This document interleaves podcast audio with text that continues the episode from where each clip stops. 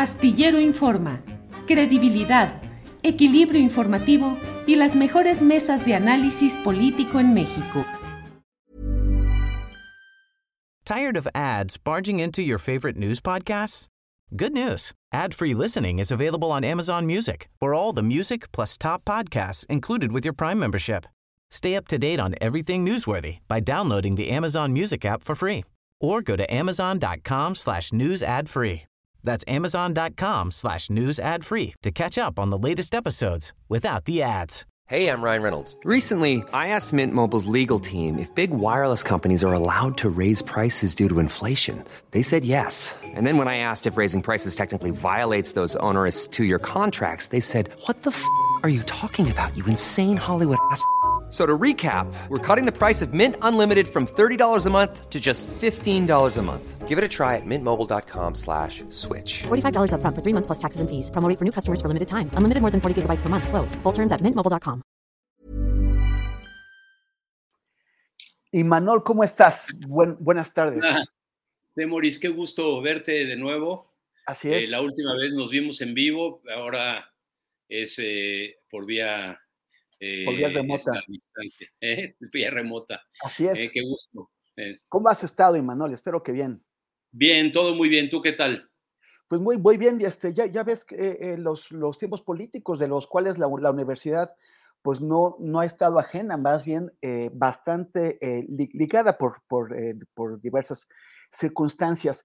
Cuéntanos, ¿cómo se está viviendo toda esta temperatura eh, que, coincide además con el, con el proceso de renovación de la rectoría? Bueno, eh, es un, un proceso de cambio en la rectoría diferente al de otros años eh, que me haya tocado vivir porque hay muchas cosas ocurriendo en la sociedad mexicana que están impactando a la universidad eh, sistemáticamente y hay un escenario en donde esta combinación entre los procesos nacionales y las discusiones y grandes debates nacionales están también eh, involucrándose con lo que ocurre en la universidad. Entonces, por ejemplo, estamos viviendo una campaña intensa de rumores eh, que tienen muy poca eh, fundamentación, como los que circulan hoy diciendo que en realidad eh, Claudia Sheinbaum va para la rectoría de la UNAM o otros que han señalado que, este, que Lorenzo Córdoba sería uno de los contendientes. En fin, un proceso en el cual se mezcla eh, nombres y procesos externos con lo que todavía falta algunos meses ocurrirá a partir de, digamos, según dijo el rector Graue, de agosto a noviembre de este año. ¿no? Ahora, por otro lado, tenemos una universidad bastante convulsa. Eh, desde antes de la pandemia, los movimientos de las mujeres eh, eh, pusieron un escenario que no está resuelto con las tensiones existentes por la violencia de género que vive la UNAM y vive cualquier otra institución del país. Eh, hay, problemas de acoso, de hostigamiento que no se resuelven, que hay poca decisión y poca voluntad política para eh, eh, sancionar acciones y a personas que han estado involucrados en hechos como estos. También vino la pandemia, el regreso de la pandemia ha sido muy complejo. Durante la pandemia, el- la autoridad administrativa de la UNAM dejó de pagarle su salario a profesores de asignatura y entonces esto sacó a flote, además del malestar por la- el, el corte en los pagos, la situación de desigualdad y de incertidumbre que vive el profesorado de asignatura en nuestra universidad y ha planteado un tema de enorme inquietud. Eh, yo te diría, quizás eh, para no alargar demasiado esta primera respuesta, Temoris, que hay muchos problemas no resueltos, mucha tensión, eh, poca disposición de autoridades locales a resolver los problemas, a atenderlos. Hay una insatisfacción general del estudiantado y una percepción de que el proceso que se viene pues eh, requiere o debería de abrir discusiones profundas que la UNAM no da hace mucho tiempo. Bueno, y Manuel, nada más quisiera recordarle a nuestra audiencia que es el director general de evaluación institucional eh, eh, y Manolo Dorica, porque no, no, lo, no lo comenté hace un rato, pero además tienes una, una larga trayectoria en la, en universidad desde el movimiento del Consejo Estudiantil Universitario en 1986, que, del, cual fuiste una de las, de las, de las figuras más, más importantes y ya después entraste como académico y ahora estás en esta posición. Eh, y, y Manuel, pero, o sea, ¿qué es lo que pasa con, con los, con, con el, los métodos de, de, sucesión, o sea, de, de, de elección del, del rector en la, en la, universidad. Hay una sensación que, bueno, no, no, no una sensación, durante muchos años o décadas, ha habido, por ejemplo, desde aquel consejo universitario que se, que se congreso que, que se hizo, en donde ha habido una crítica a, a, esos procesos, a la forma en que se hace. Se, se dice que es elitista, que, tiende pues a conservar las principales posiciones, no solamente a la rectoría, en, eh, en, los grupos de poder tradicionales de la universidad. Eh, ¿qué, cuál, cuál, es tu postura a este respecto? Bueno, ciertamente el mecanismo de nombramiento de rector de la UNAM eh, es un mecanismo que desde 1945 en la ley orgánica que se aprobó en ese año y nos rige hasta este momento, quedó restringido a una junta de gobierno que está conformada por 15 personas, dice la ley, 15 notables, ¿no? Este, y que eh, en aquella época, en 1945, eran 15 personas que decidirían a nombre de, más o menos 30 mil universitarios. Ese proceso se mantiene, son 15 personas de la Junta de Gobierno, eh, por primera vez eh, son ocho mujeres y siete hombres, hay mayoría de mujeres, eh, pero en esta ocasión estas 15 personas van a hacer un nombramiento que involucra a más de 400 mil universitarios, ¿no? O sea, la universidad ha crecido notablemente, ha cambiado de manera muy impresionante en muchas formas. por ejemplo, eh, ha dejado de ser un conjunto de escuelas en el centro de la Ciudad de México para tener un campus de ciudad universitaria, para tener nueve preparatorias nacionales, cinco colegios de ciencias y humanidades, cinco facultades de estudios superiores, todo eso en la Ciudad de México, con campus distintos. Luego hay campus en el país, en Morelia, en Yucatán, en Querétaro, este, en León, eh, somos eh, una comunidad compleja de institutos, facultades, escuelas, eh, preparatorias, colegios de, de, ciencias y humanidades, muy amplia, con diversidad de problemas que son imposibles de abarcar por 15 personas, que es imposible que estas 15 personas realmente hagan una consulta a la comunidad, como dice la legislación que deben hacer, o sea, dice la ley que tienen que auscultar a la comunidad. No sé si cada una de estas personas se va a poner un estetoscopio para auscultar uno por uno a, a 400 mil eh, universitarias y universitarios. O sea, lo que lo digo sarcásticamente, pero en esencia lo que hay es una completa disociación entre la comunidad universitaria y un cuerpo que responde a grupos bien identificables dentro de la universidad que han mantenido el control y el poder en la rectoría desde hace muchas décadas, ¿no? Es evidente el caso del grupo médico, que a través de la Academia Nacional de Medicina y otros agrupamientos profesionales y de la Facultad de Medicina ejerce una enorme presión el sector de los abogados es otro sector que tiene mucha fuerza. Eh, la, Facultad de Ingeniería y empresas como la Ingenieros Civiles Asociados, que han tenido una eh, relación muy intensa a lo largo de la historia de la UNAM y, digamos, más recientemente, pero sería de 40 años para acá, el peso del sector de investigación científica, eh, de los directores de los institutos de ciencias, sobre todo de los de ciencias exactas y naturales, que tienen mucho, mucha influencia en las decisiones de la Junta. Es importante ver, por ejemplo, la composición de la Junta, que tiene un muy alto número de representantes de institutos y centros de investigación, más bajo de facultades, este, no hay ninguna presencia del bachillerato.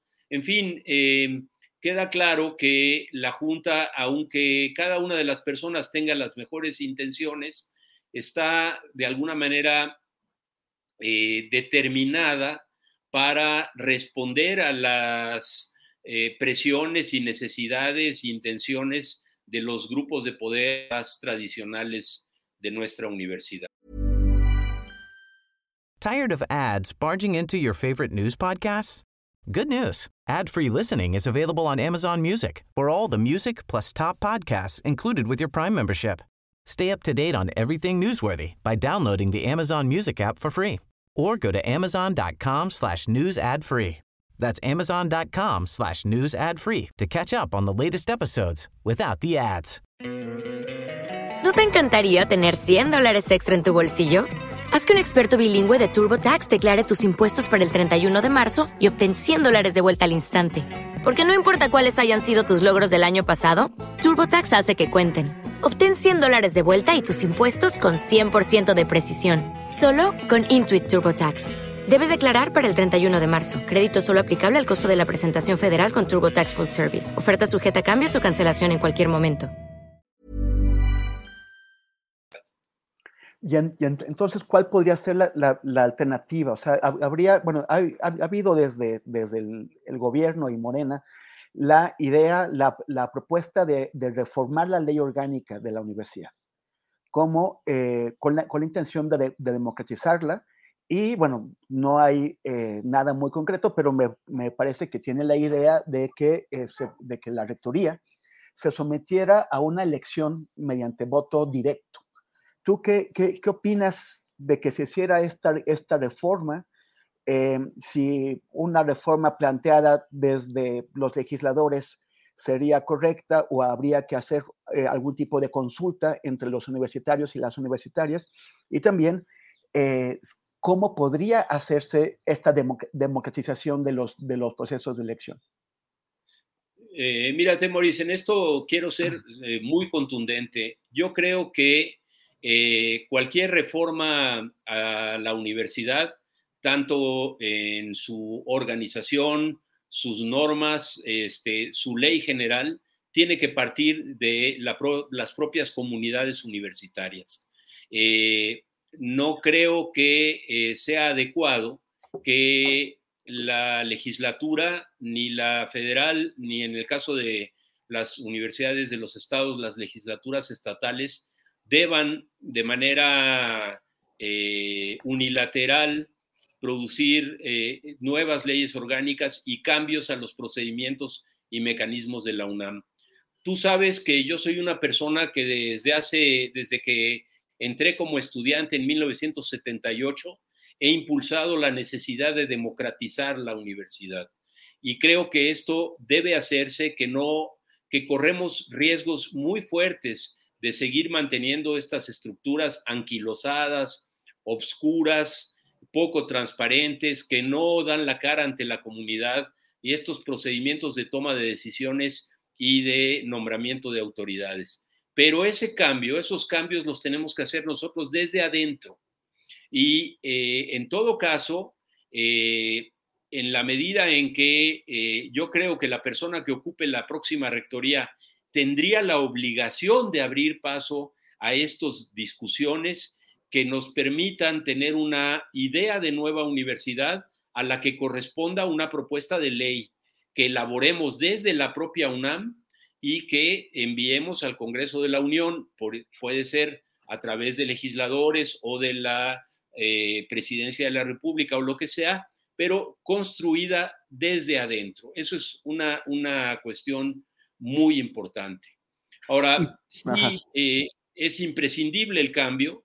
Eh, creo que en el proceso que viene ya no da tiempo para tener una nueva estructura, este, un nuevo procedimiento, eh, nombramiento, pero sí hay espacio en la actual legislación universitaria para que la Junta de Gobierno hiciera al menos cuatro cosas, Temoris. Primero, que los, los candidatos, las candidatas, las personas aspirantes a la rectoría estén en la obligación de presentar un proyecto, presentar su currículum y sobre todo de discutirlo públicamente, o sea, interactuar en una eh, deliberación, en, un, en una discusión pública de cara a la universidad y a la sociedad mexicana en su conjunto. Eso sería el primer punto. La segunda propuesta es transparentar el funcionamiento interno de la Junta eh, y esto se podría hacer transmitiendo las sesiones de la Junta de Gobierno por Radio UNAM y TV UNAM. Eh, tenemos que la Suprema Corte de Justicia de la Nación transmite las sus, sesiones eh, no se puede argumentar que en la UNAM ocurren cosas que son de tal magnitud que es imposible hacerlas transparentes, dar acceso a la información a la comunidad universitaria. Tercero, queremos que eh, los resultados de las diferentes rondas de votación eh, sean también reportados a la comunidad, porque siempre al final nos dicen, ah, por unanimidad ganó tal persona la rectoría de la UNAM. Eh, y, es, y la elegimos porque es la mejor candidatura. Eh, necesitamos que se den argumentos de por qué se elige a una persona y en particular en esa transmisión televisada de las sesiones de la Junta de Gobierno, es muy importante que la comunidad pueda ver el interrogatorio o, la entrevista de cada aspirante a, la rectoría que vaya a ser entrevistado por la Junta o entrevistada eh, y que se pueda ver en los medios de comunicación, ¿no? Entonces, sí, resumiría, sí es necesario cambiar, hay que cambiar desde adentro de la propia universidad y eh, estos cambios a futuro pueden tener, si hay voluntad política, una primera aproximación con estas acciones por parte de la Junta de Gobierno. Y bueno, ya, ya, ya para, para, para, concluir nuestra conversación, Imanol, eh, ¿cómo ves tú el, el, el, proceso sucesorio hasta ahora? ¿Tú crees que eh, los, los, grupos de control, los, los, grupos de poder tradicionales de la universidad se están, digamos, eh, eh uniendo para, para, para, para, impedir el ascenso de una figura de, de izquierda? ¿Qué, crees que habrá una novedad, un cambio, un, una, que, que el, el, balance de fuerzas ha cambiado? Eh, yo creo que el balance de fuerzas en el órgano decisorio, que es la Junta de Gobierno, no ha cambiado, ¿no?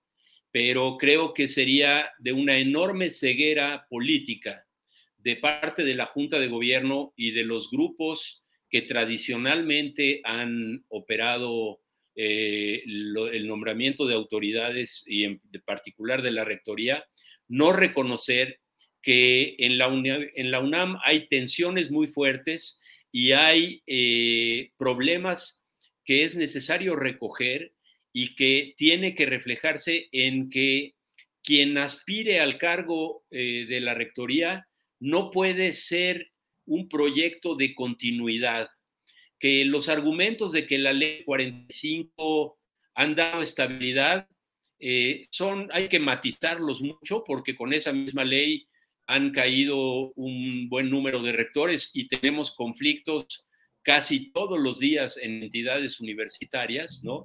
No es la ley la que da la estabilidad, es la solución de los problemas universitarios la que verdaderamente la otorga y entonces lo que sería fundamental es que la Junta se inclinara por una candidatura que propusiera cambios necesarios a la institución, no solo en el terreno de la, democratización, la organización de la toma de decisiones, el nombramiento de autoridades, sino en otros ámbitos, como por ejemplo discutir la importancia de que se, al estudiantado se le vuelva a, dar el, nivel, la importancia que tiene en la UNAM, ¿no? Este, somos una universidad, el estudiantado ha sido marginado eh, de, la, de los reconocimientos, de la asignación de recursos, eh, eh, del examen de las relaciones pedagógicas,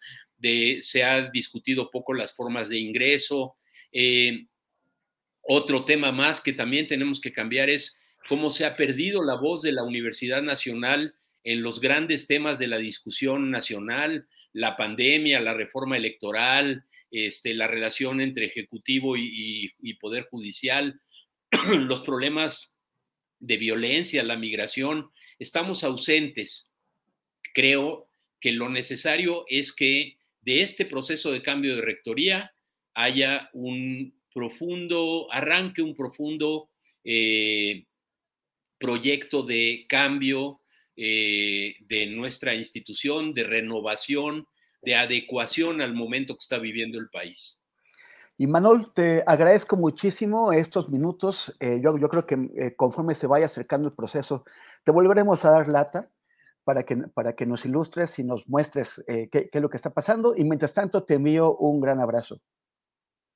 Igual para ti, Temoris, muchas gracias por la invitación y estoy a su disposición para que platiquemos el día que ustedes quieran. Un abrazo fuerte. Gracias, hasta luego. Tired of ads barging into your favorite news podcasts? Good news. Ad-free listening is available on Amazon Music. For all the music plus top podcasts included with your Prime membership. Stay up to date on everything newsworthy by downloading the Amazon Music app for free or go to amazon.com slash news ad free. That's amazon.com slash news ad free to catch up on the latest episodes without the ads. ¿No te encantaría tener 100 dólares extra en tu bolsillo? Haz que un experto bilingüe de TurboTax declare tus impuestos para el 31 de marzo y obtén 100 dólares de vuelta al instante. Porque no importa cuáles hayan sido tus logros del año pasado, TurboTax hace que cuenten. Obtén 100 dólares de vuelta y tus impuestos con 100% de precisión. Solo con Intuit TurboTax. Debes declarar para el 31 de marzo. Crédito solo aplicable al costo de la presentación federal con Turbo Tax Full Service. Oferta sujeta a cambios o cancelación en cualquier momento. Para que te enteres del próximo noticiero, suscríbete y dale follow en Apple, Spotify, Amazon Music, Google o donde sea que escuches podcast. Te invitamos a visitar nuestra página julioastillero.com.